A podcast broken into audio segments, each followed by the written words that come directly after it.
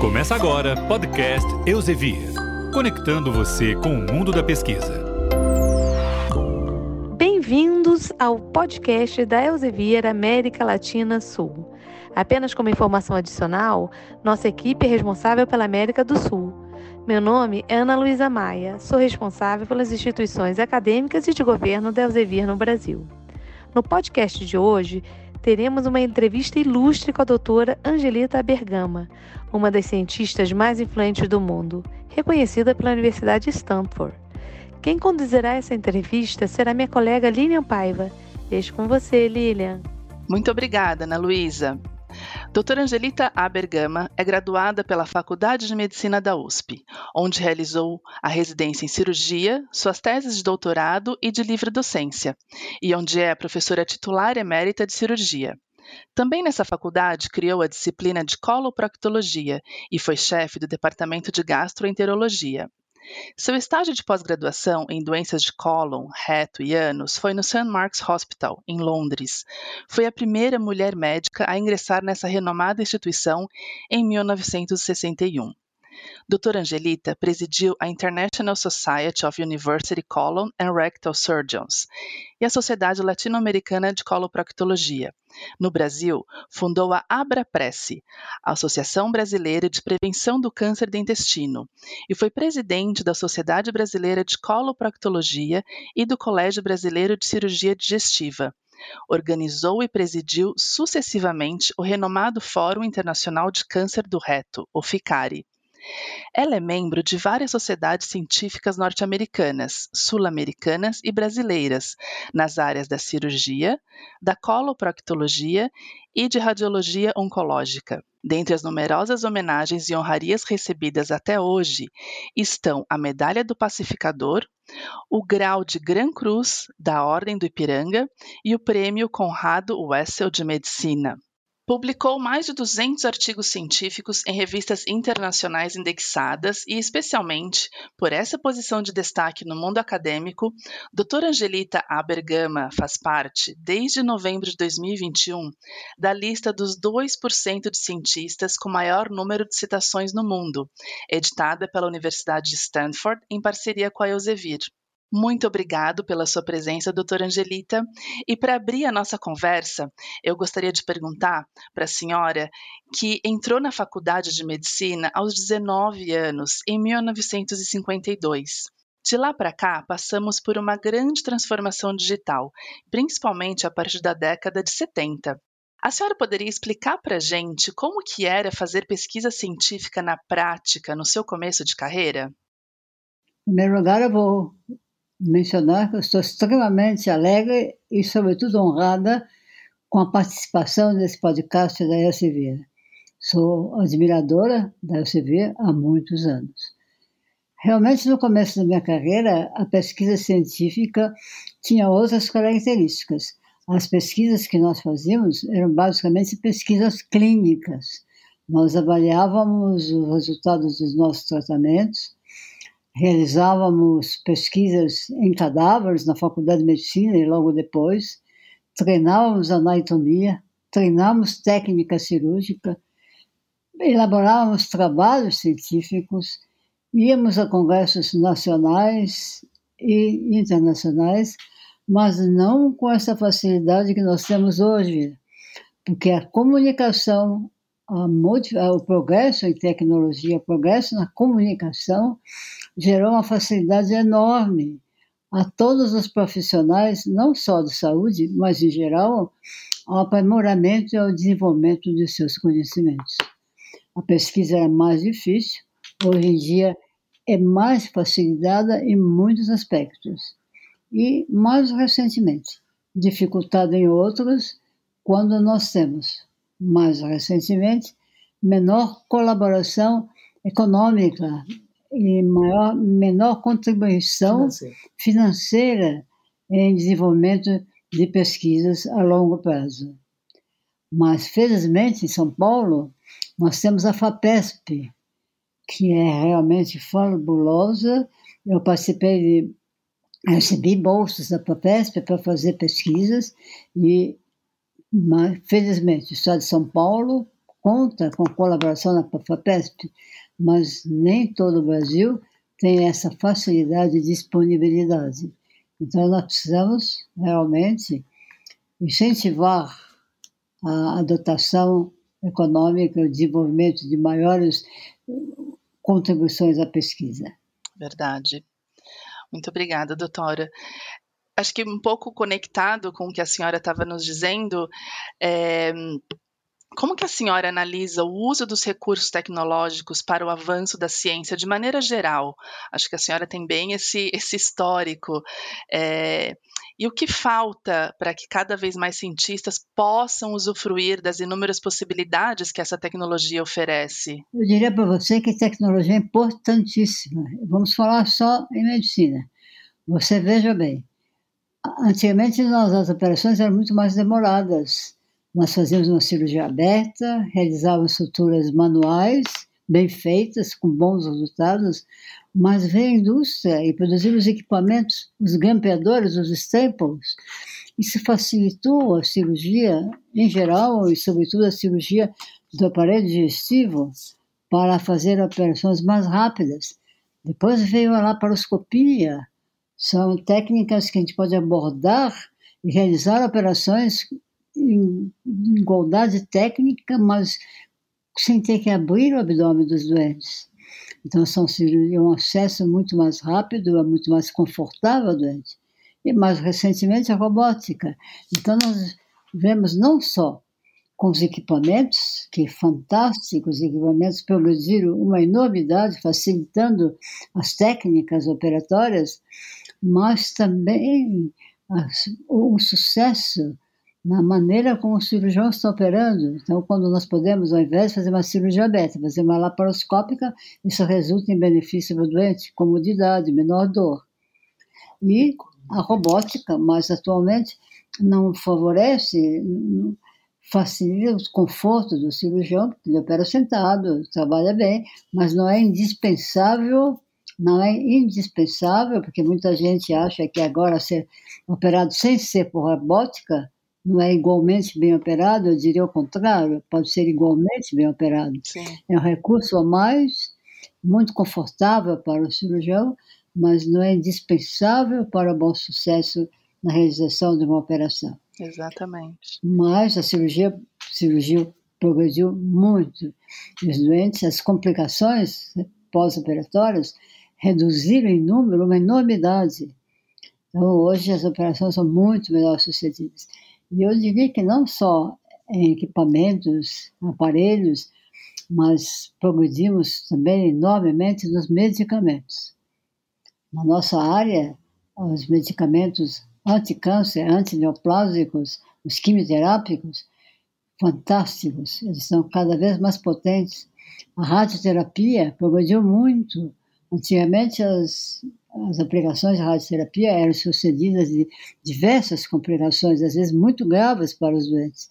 Hoje a radiologia é pontual, ela é específica, é feito um exame prévio radiológico, há uma, um reconhecimento daquele ponto exato onde deve ser aplicado a radioterapia. Então, hoje, no Brasil, nós dispomos de 100 hospitais muito bem aparelhados, com técnicas de radioterapia muito modernas e muito atuais. Agora, doutora Angelita, no âmbito das pesquisas para o avanço da medicina, especialmente, a senhora já contribuiu com mais de 200 artigos científicos, presentes em muitas publicações disponíveis nas plataformas da Elsevier, como a Embase, por exemplo. Existe algum estudo específico que a senhora tenha considerado como emblemático e que tenha sido um marco, um divisor na área de coloproctologia? Sim, eu acho porque muitos trabalhos e muitos reconhecimentos, mas eu tive muito interesse sempre, desde que me formei, pelo tratamento do câncer do reto. Inicialmente por técnicas cirúrgicas, e eu divulguei, publiquei a minha tese para professor de cirurgia, foi sobre o tratamento cirúrgico do câncer do reto, o, o cirúrgico, na época foi 72, 1972, em que já propunha a não realização de uma colostomia, que é aquela operação que gera uma bolsa, chamada operação da bolsinha. Sim. Então, com aquela operação, a gente já diminuiu muito o número de doentes que seriam portadores de colostomias definitivas. Nós fazíamos operações radicais que curavam o câncer, mas ressecando todo o reto e colocando o cólon acima e o usando no canal anal. Então era uma retossigmoidectomia com anastomose colonal. Foi uma técnica muito interessante que eu defendi em 1972. Mas sempre interessada em conservar o sistema esfincteriano e progressivamente, acompanhando a literatura mundial e conhecendo que então, a partir das últimas décadas, o conhecimento que quando se aplica a radioterapia, não depois de uma operação bem sucedida, mas antes, a quimioterapia, favorecida por quimioterapia, reduz o tamanho do tumor, reduz a sua penetração no reto e com isso as técnicas cirúrgicas podem ser mudadas. Eu acreditei nisso e a partir de 1991 eu comecei a usar a radioquimioterapia chamada neoadjuvante, isto é, antes de um planejamento cirúrgico, na Faculdade de Medicina e nos meus próprios clientes particulares. E vejam bem, alguns doentes que operava, porque depois desse tratamento era costumeiro usual operar seu doente. Até então eu operava todos os doentes. Mas qual não foi a minha surpresa e identificação que alguns doentes o tumor na peça cirúrgica não existia mais, ele havia desaparecido totalmente. Uau. E assim sendo, isso gerou a ideia em mim de não operar esses doentes após a radioquimioterapia, quando havia ocorrido o desaparecimento total do tumor. Quando a gente ao exame pelo toque do reto, pela endoscopia, pela ressonância magnética, que é o exame radiológico da pelvis, não se via, pela ultrassonografia, não se via mais tumor. Então, esses doentes, em que o tumor desaparecia completamente, como eu havia observado que a gente operava alguns doentes de maneira talvez desnecessária, seguramente desnecessária, a meu ver, comecei a observar esses doentes. Em 1998, eu apresentei isso no Congresso Americano. Aí, essa técnica a gente passou a chamar Tratamento do câncer do reto baixo, porque o câncer do reto pode estar na parte mais alta ou mais baixa. A parte mais alta pode ser tratado cirurgicamente com técnicas que não geram uma colostomia definitiva. Mas o câncer de reto baixo, quando operado, quase que 100% deles, isso gerava uma colostomia definitiva. Então, para esses doentes, eu preconizei e levei a congressos americanos, apresentei pela primeira vez em 98 o que nós chamamos de Watch and Wait, uma estratégia não cirúrgica após radioquimioterapia, quando os doentes obtinham uma regressão total do tumor, quando havia resposta completa. Então, esse trabalho foi apresentado no Congresso Americano, foi extremamente debatido, controvertido, porque era, era regra, todo câncer de reto baixo tem que ser operado e geralmente é necessário a realização da colostomia. Então foi muito combatido. Mas progressivamente eu insisti, porque eu sempre acreditei nisso, insisti, voltei aos congressos, publiquei trabalhos, e em 2000, 2004, esse trabalho que foi chamado tratamento não cirúrgico do câncer do reto baixo, resultados desse tratamento em comparação com um grupo de doentes que eu havia operado. Então eu comparei dois grupos de doentes, ambos com resposta completa. Num grupo, eu fiz a cirurgia tradicional, uma radiocirurgia com anastomose colonal ou amputação de reto, e no outro grupo eu não operei, o doente. E observei, e publiquei esse resultado em 2004, mostrando resultados iguais, semelhantes nos dois grupos de doentes. Então, depois desse trabalho, essa estratégia de não operar de imediato porque pode ocorrer recidiva. Com esse tratamento, a gente tem que dizer ao doente, e o doente é informado, devidamente informado, que houve regressão completa, desaparecimento do tumor, mas que eventualmente poderia voltar, poderia haver uma recorrência do tumor. Sim. E, portanto, ele deveria ser obrigatoriamente seguido no primeiro ano. Nós estabelecemos um prazo a cada três meses e acompanhado no consultório do médico clínico, cirurgião ou oncologista com toque retal ou, se necessário, exames radiológicos e endoscópicos. E esse trabalho foi aceito e, a partir de então, vários grupos começaram a usar essa estratégia. Uhum, doutor. Eu poderia dizer, já na Europa existe um grupo de cirurgiões oncologistas que estabeleceram uma database coletando dos diversos oncologistas e cirurgiões os doentes submetidos a esse protocolo de tratamento. Então, esse protocolo europeu também distribuído na América, está sendo grandemente aceito e desenvolvido. Então, esse trabalho foi o que teve maior repercussão, que foi uma mudança de paradigma.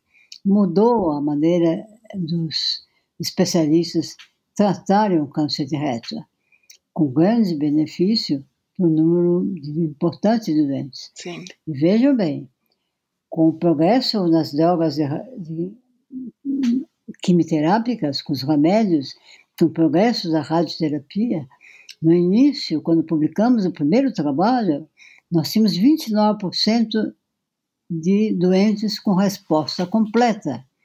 Hoje, nós estamos com mais de 50%, quase 60% de doentes após o protocolo bem aplicado, bem seguido, há uma resposta completa em quase 60% desses doentes.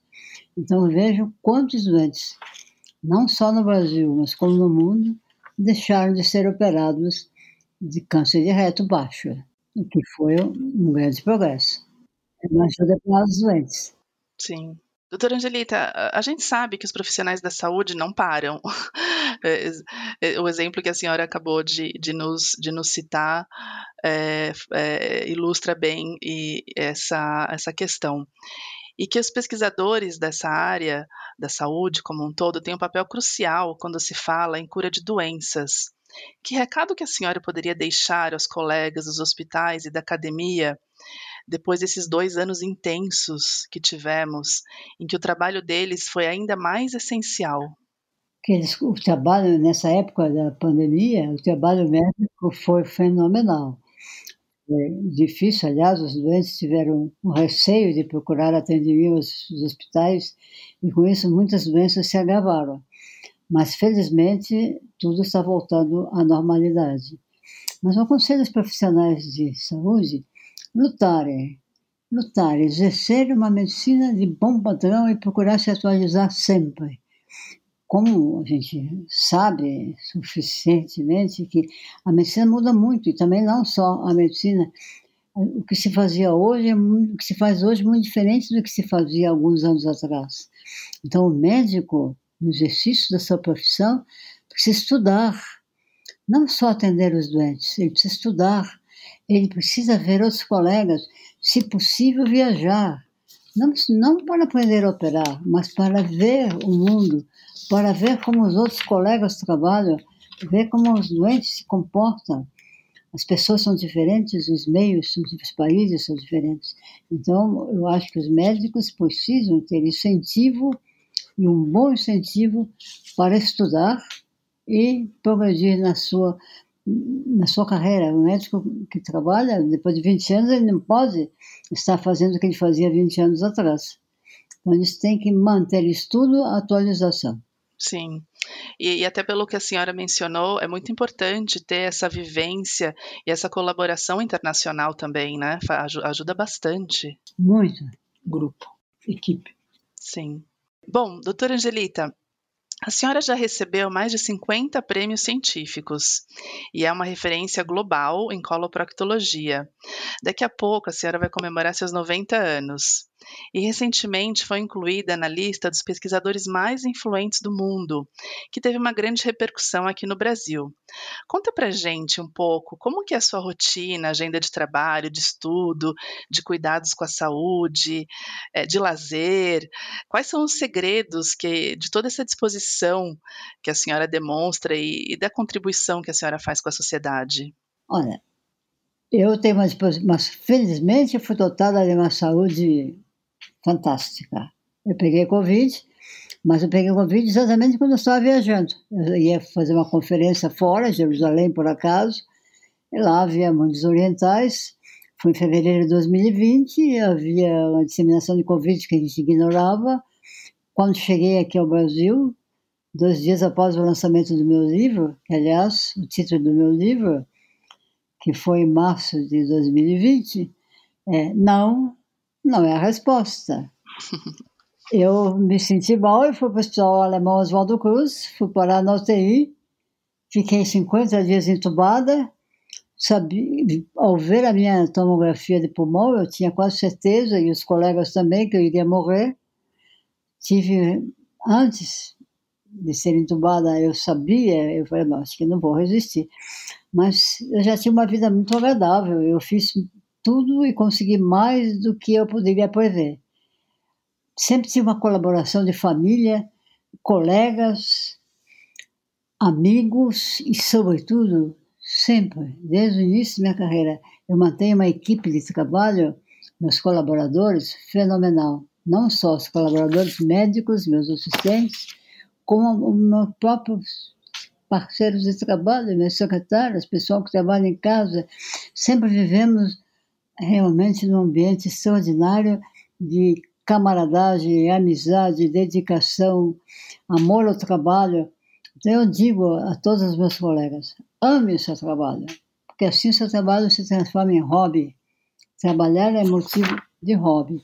E, sobretudo, não caminhe sozinho e vá caminhando. A gente começa, não sabe como começa e não sabe como vai terminar. Não há um ponto definido no caminho da gente, um ponto de chegada. Já dizia o Antônio Machado, aquele célebre poeta espanhol, caminhante, não há caminho, o caminho é caminhar. Se o caminho é caminhar, em cada etapa do nosso caminho, nós devemos desfrutá-lo, empenhando, fazendo tudo o que a gente pode, da melhor maneira possível, como dizia o Fernando Pessoa, ser tudo o que és, no mínimo que tu fazes. Isso nosso grande escritor, poeta português, Fernando Pessoa. Então, na nossa jornada, nós temos que manter sempre alegria, manter um hobby, desfrutar a vida. Enquanto trabalha, estuda, deve ter um hobby. Sem hobby, a vida fica uma mesmice. Então, eu jogava voleibol, fizemos um clube, Adamos, de voleibol, jogamos tênis no Pinheiros e atualmente nós jogamos xadrez. Eu participo de campeonatos no Clube Paulistano atualmente, jogamos xadrez nas quartas-feiras, é um hobby, e nós devemos então associar ao estudo e trabalho um hobby e nas nossas diferentes etapas da nossa vida, nós devemos manter entusiasmo, cuidar do nosso corpo, cuidar da nossa mente e procurar viagens, até, eu ouvi dizer, dança, esporte. Eu até tive aula de dança. Para te dizer a verdade, eu gosto também de dançar, foi ia esquecendo. Mas atualização, aperfeiçoamento contínuo. Isso é um conselho a todos os jovens médicos, e não só os médicos, a todos os profissionais. Sim. E sejam rapazes ou moças. Sim, que lição de vida, doutora Angelita. Eu estou emocionada e comovida com a honra de ter feito essa entrevista com a senhora, tomada pela energia que a senhora transmitiu. Muito, muito obrigado pela oportunidade, obrigada por toda essa contribuição à nossa sociedade. Agradeço aos ouvintes do podcast. Espero que sejam tocados, assim como eu estou tocada de ter tido a honra de entrevistá-la. E agora eu peço para a senhora ficar à vontade de nos dar as suas palavras finais desse podcast que foi de fato uma lição de vida para mim e para todos. Eu, em primeiro lugar, meu agradecimento. A gente agradece na entrada e na saída. Estou muito. Verdade. a gente deve sempre agradecer. E a mídia, para mim, foi sempre uma parceria. Eu agradeço a mídia, porque a nossa mídia é fantástica. E eu que a mensagem. Eu costumo dizer, se me fosse facilitado, permitido, entusiasmado trabalhar fora desse país, eu diria não. Eu sou nacionalista. Apesar de todos os problemas que o país, nosso país enfrenta, é um país que vem enfrentando problemas políticos, sociais, mas vejam bem, é um país maravilhoso, um povo maravilhoso, uma terra maravilhosa. Então, amem seu trabalho, conserve a sua saúde, a sua alegria e ame seu país. Esse país é formidável. Morar aqui, para mim, é extremamente gratificante. Que lindo. Muito obrigada, doutora Angelita. Com isso, chegamos ao fim desse episódio. Muito obrigada a todos. Você ouviu o podcast Eusevia, conectando você com o mundo da pesquisa. Até o próximo episódio.